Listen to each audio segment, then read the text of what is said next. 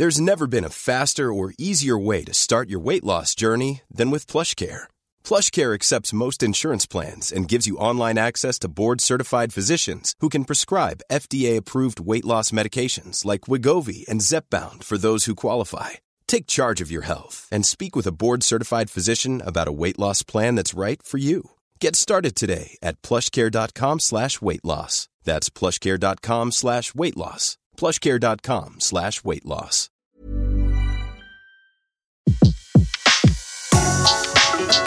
Le meilleur de séances radio est maintenant sur We Love Cinéma.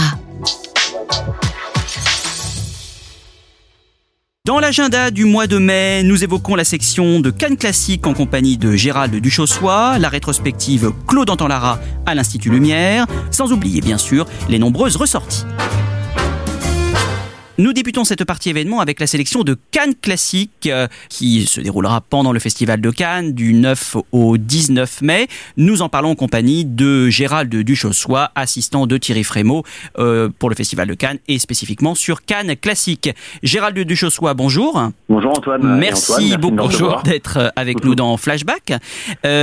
Est-ce que vous pouvez nous rappeler quand est né Cannes Classique? Ça fait un petit moment maintenant. Oui, Cannes Classique, c'est né en 2004, euh, dû à la volonté de, de Thierry Frémaux euh, de donner euh, au sein du Festival de Cannes ses lettres de noblesse euh, pour le en ce qui concerne le patrimoine, puisqu'il y a toujours eu du, du, patrimoine projeté durant le Festival de Cannes. Et suite à une, une, grande rétrospective Fellini qui avait été organisée en 2003, l'affiche avait été un dessin de, de Federico Fellini. Il y avait eu de, nombreuses copies neuves. De, la volonté de Thierry Frémont a été de créer une section à part entière qui, euh, qui soit uniquement dédiée au patrimoine avec des films de patrimoine. Alors à l'époque, c'était euh, euh, plus des, des, copies neuves, des copies qui venaient de, de, de, cinémathèque pour montrer des films de patrimoine peu vus ou alors des, ressorties de, distributeurs qui, qui travaillaient d'arrache-pied à la sortie du patrimoine, notamment en France.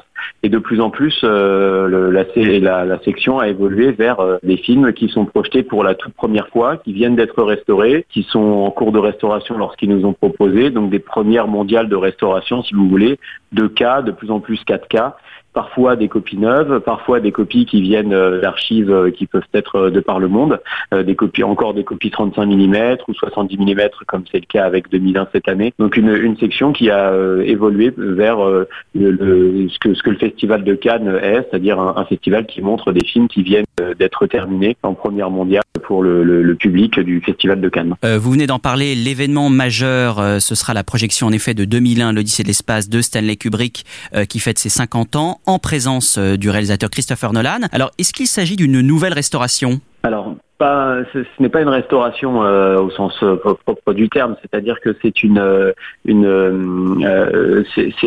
recréation photochimique. Donc ça veut dire qu'on repart du négatif caméra pour pouvoir tirer à nouveau une copie 70 mm du film tel qu'il a été projeté à l'époque avec une pause de 15 minutes qui s'arrête à la 70e minute et puis à partir de là on peut effectivement montrer le film tel qu'il était à l'époque donc sur bah, le support film.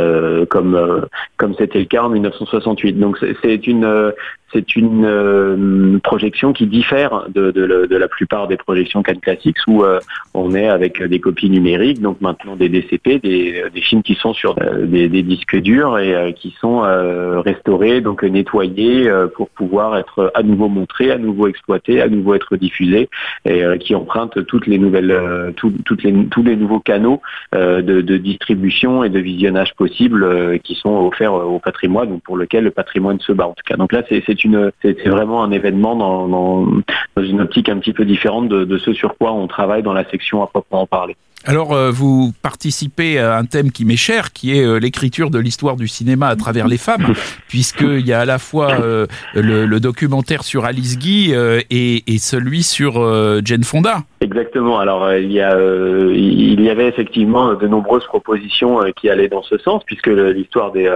l'histoire des femmes dans, la création du cinéma est, de plus en plus réévaluée. J'allais dire constamment, mais je pense que c'est plus de plus en plus. Alors, il y avait il y a, maintenant euh, trois ans, nous avions montré le, documentaire euh, de Clara et Julia Kuperberg, qui avait fait forte impression aussi euh, avec les, femmes qui avaient construit Hollywood, et le, les propositions qui, qui, arrive cette année aussi était, était forte en ce sens-là. Il y a ce documentaire sur, sur Alice Guy, qui est une sorte d'enquête policière à la fois historique et cinéphilique. Sur une femme qui a inventé le métier de réalisateur, il faut quand même. Et les studios de cinéma. C'est quand même, exactement, c'est quand même incroyable de, de savoir qu'une femme est à l'origine, effectivement, de nombreuses avancées techniques, de nombreuses avancées dans la production aussi. Elle a dirigé un studio, elle a créé et dirigé un studio aux États-Unis avec son mari, euh, Solar, si je me trompe pas.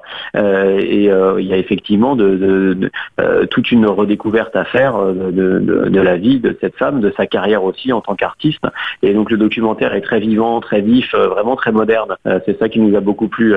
C'était vraiment un aspect, oui, très dynamique de, la redécouverte du cinéma. Quant à Jane Fonda, je vous avoue que là, c'était vraiment un coups de cœur parce que c'est une femme qui fait partie de l'histoire du cinéma à part entière. C'est une famille de cinéma aussi. Et quand on a, vu le, film, on a été vraiment bluffé par les nombreuses couches qui, euh, qui émanent de, ce documentaire, à la fois euh, un documentaire à la fois cinématographique, social, politique, un destin de femme, un documentaire intimiste, une actrice au travail qui, qui a à la fois un pied en France, aux États-Unis, qui a participé à la, au nouvel Hollywood de plein pied, qui a obtenu des Oscars, des comédies populaires, enfin vraiment une carrière euh, très très variée et aussi très impliquée politiquement. Euh, le documentaire est vraiment euh, passionnant de bout en bout. Ça dure deux heures et quart, ça se regarde comme si ça durait cinq minutes. C'est vraiment un, coup de cœur cette année. On a souhaité vraiment le mettre en avant. D'ailleurs, c'était dans le dans l'annonce que nous avons faite, c'était les deux les deux documentaires qui étaient en premier parce que nous vraiment ils nous ont touchés et on avait vraiment envie de de pouvoir les montrer au public du Festival de Cannes.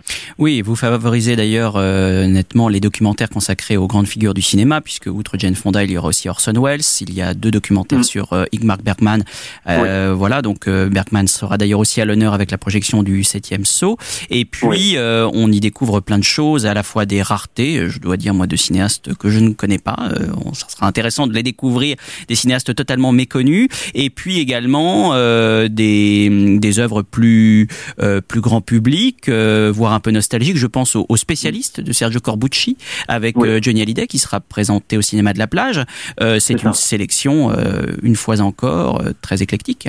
Oui, alors on aime bien varier les genres, les cinématographies, le, côté cinéphilie grand public. Quand on montre le voleur de bicyclette, effectivement, on se dit que tout le monde l'a vu. Certes, tout le monde l'a vu quand on a 40 ans, 30 ans peut-être, et qu'on aime le cinéma. En revanche, quand on a 15 ou 18 ans, comme les nombreux cinéphiles que nous accueillons à Cannes Classics, euh, il est peu évident que tous nos, cinéphiles jeunes euh, aient vu le voleur de bicyclette restauré en 4K par euh, la Cinémathèque de Bologne. donc on a toujours ça à l'esprit, cette redécouverte, cette envie de, montrer à la fois des, grands classiques de l'histoire du cinéma et puis à la fois d'aller vers des vers des, cinématographies, des contrées qui sont peu montrées, comme la Lettonie cette année. Je vous avoue que quand on a reçu les films, moi-même, je ne suis pas un expert en, en cinéma letton. En revanche, quand on vous montre les films, euh, vous êtes tout à fait capable de vous dire si oui ou non euh, les films ont une importance, de, les resituer dans l'histoire, dans l'époque, dans les avancées techniques, de savoir où ils en étaient. Et en fait, ce sont plus des éblouissements euh, que des déceptions la plupart du temps, comme le, film russe Guerre et paix que nous allons montrer le, premier jour. Je vous avoue que le, film de 1965, moi je, le connaissais de nom, j'avais vu la version américaine. quand j'ai vu le, film restauré par Mosfilm, qui est donc le grand studio russe, euh, je suis euh, tombé des nues parce que c'est magnifique. On a euh, la fois l'histoire, des avancées technologiques incroyables, des scènes de bataille époustouflantes. Donc on est vraiment dans du grand cinéma. Je pense que là, cette année, à la fois au niveau des, différentes cinématographies comme la Lettonie, la République tchèque, ou alors plus un peu plus connues, comme les États-Unis ou l'Italie ou le Japon avec Ozu, qui sont vraiment les grands territoires de cinéma explorés traditionnellement. On souhaite toujours aller dans, des contrées euh, moins moins attendu, comme euh, le, film que nous allons montrer de Georges Spieser, qui est un film euh, néerlandais tourné au Brésil en, en techniscope, donc vraiment une image magnifique qui est faite par Yann Demont, donc le, chef opérateur de, historique de Paul Verhoeven et qui a fait une carrière aux États-Unis incroyable avec des films comme Twister ou alors avec Speed. donc vraiment, ce qui est ce qui est assez incroyable avec les, différentes cinématographies qu'on explore tous les ans, c'est le fait de voir les films qui après arrivent avec différents techniciens à des postes importants et des films plus connus. Et, ça nous permet justement de nous replonger euh, dans des choses qu'on ne connaissait pas ou qu'on ne connaissait plus et qui vraiment nous éblouissent euh, à chaque fois. Ça, c'est vraiment un de nos plaisirs euh, d'aller, de, pouvoir remettre ces films-là en avant et de dire aussi, voilà, il y a des, il y a des cinématographies à redécouvrir. On a à la fois Le voleur de bicyclette et puis à la fois Quatre chemises blanches, un film letton de 1967. Et puis ces films seront également présentés par de nombreuses personnalités, donc un événement incontournable pendant le Festival de Cannes, Cannes classique, donc du 9 au 19 mai. Merci beaucoup Gérald Duchossois de l'avoir évoqué avec nous. Merci à vous. À bientôt, au revoir. Au revoir. Parmi les autres événements de ce mois, citons Antoine la rétrospective Claude Lara à l'Institut Lumière à partir du 3 mai. Euh, j'en profite pour dire que un livre de Jean-Pierre Blesse aux éditions Actes Sud Institut Lumière revient également sur la carrière de ce cinéaste parfois controversé et préfacé par Bertrand Tavernier. Oui, alors Claude Lara, c'était un personnage euh, qui, euh, qui au fil du temps et, au fil de la montée de, son amertume, hein, parce que évidemment la, fin de sa carrière a été beaucoup moins glorieuse que, que son début de carrière donc il était devenu assez amer, il était devenu, il faut bien le dire aussi, euh, d'extrême droite. Euh, et, donc euh, ceci a parfois conduit à ce qu'on oublie le, début et le milieu de la carrière de, Claude Autant-Lara. Alors il incarnait un peu ce qu'on appelait parfois ce cinéma français de qualité, notamment parce qu'il avait, il travaillait souvent avec les, scénaristes Jean Orange et, et Pierre Bost, mais enfin il était quand même très très euh, loin euh, de euh, ce cinéma français parfois un peu lénifiant qui a été stigmatisé notamment par la nouvelle vague, hein, parce que dans les films d'Autant Lara, il y a vraiment des, des films qui sont assez violents par leur critique de la société, par ce qu'ils expriment. Hein. Vous avez La Traversée de Paris, évidemment, avec Gabin et Bourville, qui est peut-être son film le plus connu, mais vous avez aussi L'Auberge Rouge, qui est un film qui, qui a rouge dans le titre, euh, mais qui est euh, quand même un film d'une noirceur euh, incroyable. Vous avez des films peut-être moins connus aujourd'hui, comme le, mariage de chiffon, qui sont des, des, films dans lesquels il y a une véritable, une véritable critique sociale. il y a ce film assez dément qui signe la rencontre entre Gabin et Brigitte Bardot en cas de malheur, qui est un film où, dans lequel une Bardot très provocante avec un Gabin là aussi très Il y a des films pas connus, euh, il y a des films anglais par exemple de, de Autant Lara. Euh, il y a, il y a vraiment, euh, enfin c'est, c'est quelqu'un qui a une, une vraiment une, une, une filmographie tout à fait étonnante, très riche, qui critique beaucoup la société française, qui la critique aussi pendant la guerre. Hein. Je pense à ce film tout à fait hallucinant avec Pierre Perret et Henri Virlogeux qui s'appelle Les Patates et qui est un film qui se passe pendant la guerre et, donc euh, le, fait d'avoir euh, une rétrospective très complète euh, sur Autant Lara, préfacée effectivement par Tavernier, qui est peut-être le, plus fin connaisseur de la planète sur ce, cinéma français des années 40 à 60, c'est vraiment quelque chose qui, manquait et c'est vraiment une chose à laquelle tous les Lyonnais, mais aussi les, les non-Lyonnais, après tout c'est une ville très bien desservie par le train, doivent absolument courir. Dis donc, tu sais qu'il m'a pas payé le janvier? Non, c'est pas possible. Ah. Il t'a pas payé ce salaud-là? Ah non Deux autres vins chauds. Vous n'allez pas me faire voler mon gars toute la nuit, non? Eh ben, dans les enquêtes et puis qu'on n'en parle plus. Alors, sans blague, il t'a pas payé, mais qu'est-ce qu'il t'a donné comme raison? Bah, il m'a dit, euh, la caisse est fermée. Comment Ah, bah, il s'est imaginé que je partagerais avec toi. Hmm? Je ne sais pas ce qu'il s'imagine, mais ce que je sais, c'est que je n'accepterai pas. Ah, mais je te le propose pas. Tu me le proposerais, je refuserais.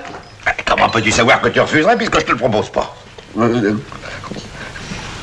Oh, puis merde, tiens. Nous évoquons maintenant les ressorties de ce mois de mai et on commence avec un, film inédit depuis longtemps, La fiancée du pirate de Nelly Kaplan, réalisé en 1969, euh, qui est dans les salles depuis le 2 mai avec bien sûr Bernadette Lafont, euh, Julien Guillaumard, Michel Constantin et, Georges Guéret. Bernadette Lafont joue une jolie vagabonde qui se venge des humiliations subies euh, par elle et sa mère en séduisant tous les notables d'un village. Rappelons que Nelly Kaplan fut assistante d'Abel Gans avant de réaliser ce premier long métrage interdit aux moins de 18 ans à l'époque, mais un grand succès public. Un rôle emblématique pour Bernadette Lafont qui est, je dois dire, formidable en femme insolente, vengeresse et, libérée. Euh, pour ma part, je trouve que le film a, a, pas mal vieilli quand même du point de vue euh, notamment de la mise en scène. L'image n'est pas tout à fait à la hauteur, mais il n'a rien perdu de son acuité et de sa férocité. C'est à la fois un, un, manifeste féministe assez provocateur, tout en étant aussi une farce euh, aigriarde. Totalement déjanté quand même. Totalement déjanté, oui, euh, mais euh, mais plaisant, plaisant. Et puis la jante masculine en prend sacrément pour son grade, hein, euh, médiocre, lâche et, et fourbe. On évoque, ça évoque aussi par instant euh, Buñuel, sans, sans, bien sûr la, la folie créatrice. J'en profite pour signaler également que quatre films de Nelly Kaplan sont édités chez Lobster Film. Plaisir d'amour, Il faut vivre dangereusement, Papa les petits bateaux et Charles et Lucie. Autre ressortie, celle de La chair de l'orchidée de Patrice Chéreau, réalisée en 1975 sur les écrans depuis le 2 mai en version restaurée. L'histoire d'une riche héritière, Charlotte Rampling, enfermée depuis des années dans un asile psychiatrique par sa tante Edwige Feuillère, qui veut s'accaparer sa fortune, mais elle parvient à s'échapper, rencontrer un éleveur de chevaux campé par Bruno Kremer, à la merci de deux tueurs qui veulent l'éliminer.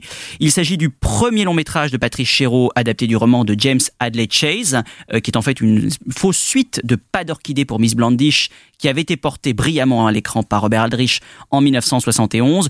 Là, on est très éloigné hein, d'un classique film noir à l'américaine, malgré les, les, conventions du genre. On se laisse envelopper par l'atmosphère baroque et crépusculaire aux accents quasi fantastiques, avec ses décors embrumés et délabrés, cette lumière bleu-verte euh, signée euh, Pierre l'homme. C'est aussi un film sur la décrépitude des êtres qui avance dans l'intrigue tel des fantômes, voire la cour de garde du corps qui suit perpétuellement euh, le personnage d'Edwige Feuillère, à l'image aussi du cirque désert et abandonné tenu par Simone Signoret dans un rôle court mais marquant. Et on est bien sûr toujours frappé par le magnétisme euh, de Charlotte Rampling.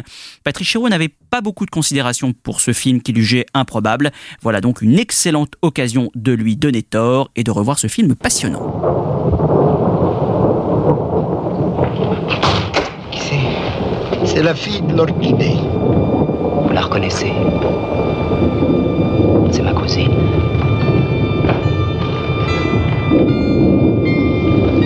Vous saviez qu'elle était très riche. Elle a dû vous le dire quand vous avez couché ensemble. Vous aussi, on vous cherche Oui. Elle n'a pas reparlé d'accident Du camion? Non. Avons-nous jamais laissé un témoin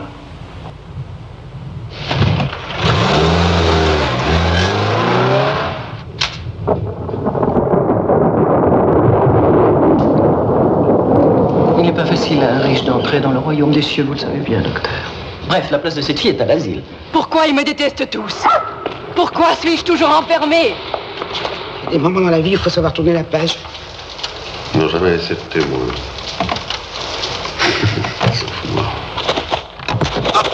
Ils vont vous abattre pour de bon. L'homme tranquille de John Ford, Antoine, réalisé en 1952 avec John Wayne et Maureen O'Hara, est de nouveau sur les écrans le 9 mai. Oui, alors c'est un film qu'il faut absolument voir euh, sur les écrans. C'est un film euh, euh, aux couleurs absolument magnifiques et ces couleurs sont celles de l'Irlande que John Ford avait tenu à filmer en décor naturel, car ce film est une véritable déclaration d'amour à, l'Irlande. Alors dans ce film, on peut dire d'une certaine manière qu'il y, a beaucoup de, de, machisme, mais en même temps, le, le, personnage féminin joué par Maureen O'Hara euh, tandis que le personnage masculin est joué par John Wayne. Le personnage féminin qu'incarne Maureen O'Hara, c'est aussi une allégorie de la terre nourricière. Euh, c'est vraiment elle qui est euh, au, centre du film. Il y a aussi une chose que j'aime beaucoup dans ce film, c'est la relation des gens de peu à l'argent, parce que on parle pas mal d'argent. On montre que dans le, monde de, de, ces paysans irlandais, la, la question de l'argent est importante, mais au fond, c'est pas une notion de cupidité, c'est un message par lequel John Ford dit aux Américains, écoutez, voilà, vous êtes euh, en train de d'entrer dans une civilisation qui est riche, qui est opulente, dans laquelle plus rien n'a de valeur, alors que dans notre dans, dans le monde paysan euh, dans lequel on a nos origines, l'argent a une valeur et il a tellement de valeur que finalement il fait partie des traditions euh, populaires, il fait partie de la richesse du, du, pays nourricier. Et donc il y a plein de, de petites notations comme ça qui sont très touchantes, dans lequel John Ford met beaucoup de, de tendresse. bref, c'est un, un, film qui est qui mérite vraiment d'être vu ou, ou, revu pour ceux qui ne le connaissent pas. Et autre film enfin qui mérite d'être vu ou revu, c'est Le Voyeur de Michael Powell, réalisé en 1960, qui lui est sur les écrans le 23 mai avec Carl Baum bien sûr et Anne Massey. Je resitue rapidement l'histoire, hein, celle d'un jeune homme énigmatique et solitaire, opérateur caméra dans un studio de cinéma qui, une fois la nuit tombée, traque des jeunes femmes afin de capturer l'expression de la peur sur le visage euh, alors qu'il s'apprête à les tuer. Rappelons, c'est important que le film sort la même année qu'un certain Psychose mais ne connaîtra pas franchement le même succès. Alors d'abord, il va effectivement pas du tout se passer la même chose parce que euh, Powell va montrer son film aux journalistes et les journalistes anglais qui ont l'habitude des films de Powell, qui sont déjà un petit peu déstabilisants, mais qui restent très euh, convenables dans leur euh, récit et dans la, façon de, de, faire. Là, le film est extraordinairement transgressif et donc à la fin de la projection, Michael Powell rencontre la journaliste du, du Times, qui d'ailleurs s'appelait Powell aussi, mais elle n'était qu'homonyme, et, elle lui dit alors, est-ce que le film vous a plu? Et là, très sèchement, elle lui dit, écoutez, Michael, vous verrez ça dans le journal de demain. Et donc, le journal du lendemain euh, explique que ce film est une abomination absolue, euh, une vulgarité, une violence, une cruauté. Et en fait, euh, Powell va être quasiment, qui avait été un des plus grands cinéastes anglais, avec les chaussons rouges, avec le narcisse noir, avec le colonel Blimp, etc., va être quasiment interdit de cinéma jusqu'à la fin de ses jours et jusqu'à sa réhabilitation par euh, euh, euh, Scorsese et Coppola longtemps après, il va être quasiment interdit de cinéma jusqu'à la fin de ses jours par la critique anglaise à l'issue de la rencontre de, du voyeur. Alors ce qui est très intéressant, c'est que le voyeur justement est né d'une rencontre. Il faut savoir que Powell a fait presque toute sa carrière avec un alter ego qui était son scénariste, qui était Emmerich Pressburger, et au bout d'un moment, ils en ont eu un peu marre et ils ont décidé de faire route séparément. Et là, Powell va rencontrer un personnage très étonnant qui s'appelle Léo Marx, qui est un ancien espion, un ancien plus exactement chef des services de codage de, de l'espionnage britannique.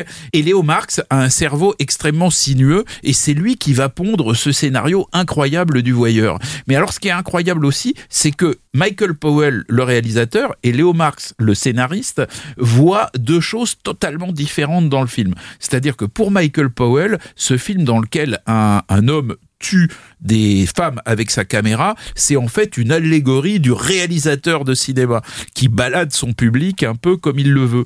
Alors que pour euh, Léo Marx, qui codait euh, des espions qui ensuite partaient à la mort pendant la Deuxième Guerre mondiale, le, le film est une sorte d'allégorie de la passivité qu'il avait devant des gens et notamment des femmes qu'il envoyait à la mort. Et en fait, c'est un film dont le scénario lui permet en quelque sorte de d'évacuer le sentiment de culpabilité qu'il avait en, en, tant que codeur euh, espion. Et donc, Powell a fait le film en croyant qu'il était en train de faire une allégorie du metteur en scène, alors qu'en réalité, le scénario euh, sur lequel il travaillait était une sorte de purge psychanalytique euh, de, de, de, la vie de, de, Marx, ou plus exactement de la partie de sa vie dans laquelle il envoyait des espions à la mort. Look out! Look out! Look out! Care. You are being watched. We repeat, take care, for you are now alone with a killer. We warn you, don't let him see the fear in your eyes. For this is what he seeks, and this is why he kills. Where are you? Where are you?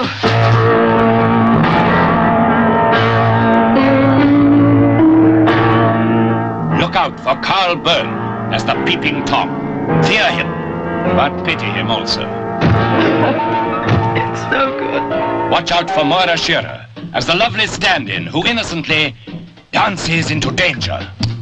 Imagine someone coming towards you who wants to kill you. regardless of consequences. A madman? Yes.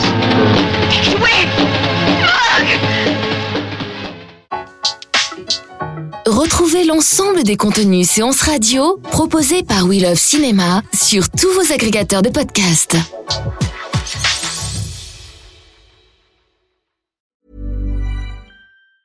Mom deserves the best, and there's no better place to shop for Mother's Day than Whole Foods Market. They're your destination for unbeatable savings, from premium gifts to show-stopping flowers and irresistible desserts. Start by saving 33% with Prime on all body care and candles. Then get a 15-stem bunch of tulips for just $9.99 each with Prime. Round out Mom's menu with festive rosé, irresistible berry chantilly cake, and more special treats. Come celebrate Mother's Day at Whole Foods Market.